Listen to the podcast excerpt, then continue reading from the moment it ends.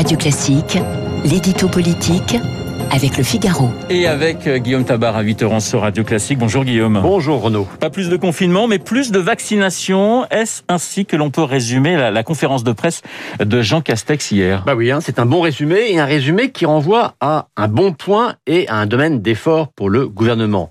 Le bon point, c'est le refus, et je crois qu'on peut maintenant dire au refus définitif, de tout reconfinement préventif. Et Dieu sait qu'il ne manquait pas d'esprit savant euh, pour prétendre que sans confinement, on basculerait dans une catastrophe incontrôlée. Euh, ça fait six semaines maintenant qu'il répète ça. Et si les chiffres ont progressé, le contrôle de la pandémie n'a pas été perdu. Donc il faut reconnaître à Emmanuel Macron d'avoir eu l'intuition euh, que les ravages psychologiques, sociaux, médicaux, en un mot humain, d'un reconfinement aurait eu un impact plus dramatique encore et que donc il fallait tout faire pour l'éviter. Pour l'instant, ce pari est gagnant et il faut tenir encore un peu pour qu'il le soit définitivement. Euh, surtout que l'exécutif commence à faire miroiter un desserrement des contraintes et la reprise de certaines activités.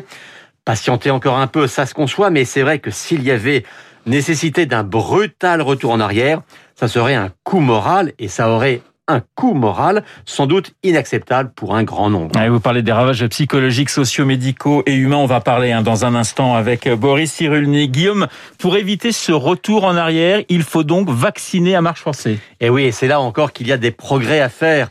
Je sais bien, bien sûr, qu'on est tributaire de la production de doses, mais est-il normal que des dizaines de milliers de doses d'AstraZeneca restent encore dans les armoires?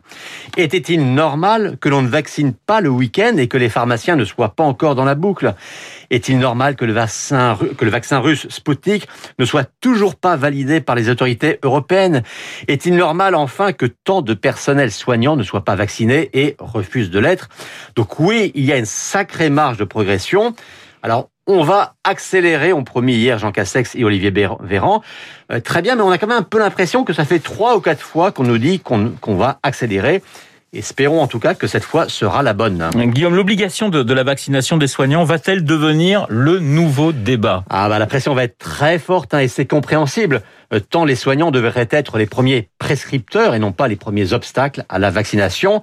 Alors Olivier Véran hein, met la pression, mais on voit bien que d'une certaine manière un peu comme pour le confinement, le gouvernement est dans une logique de dernier recours et qu'il préfère l'incitation à l'obligation.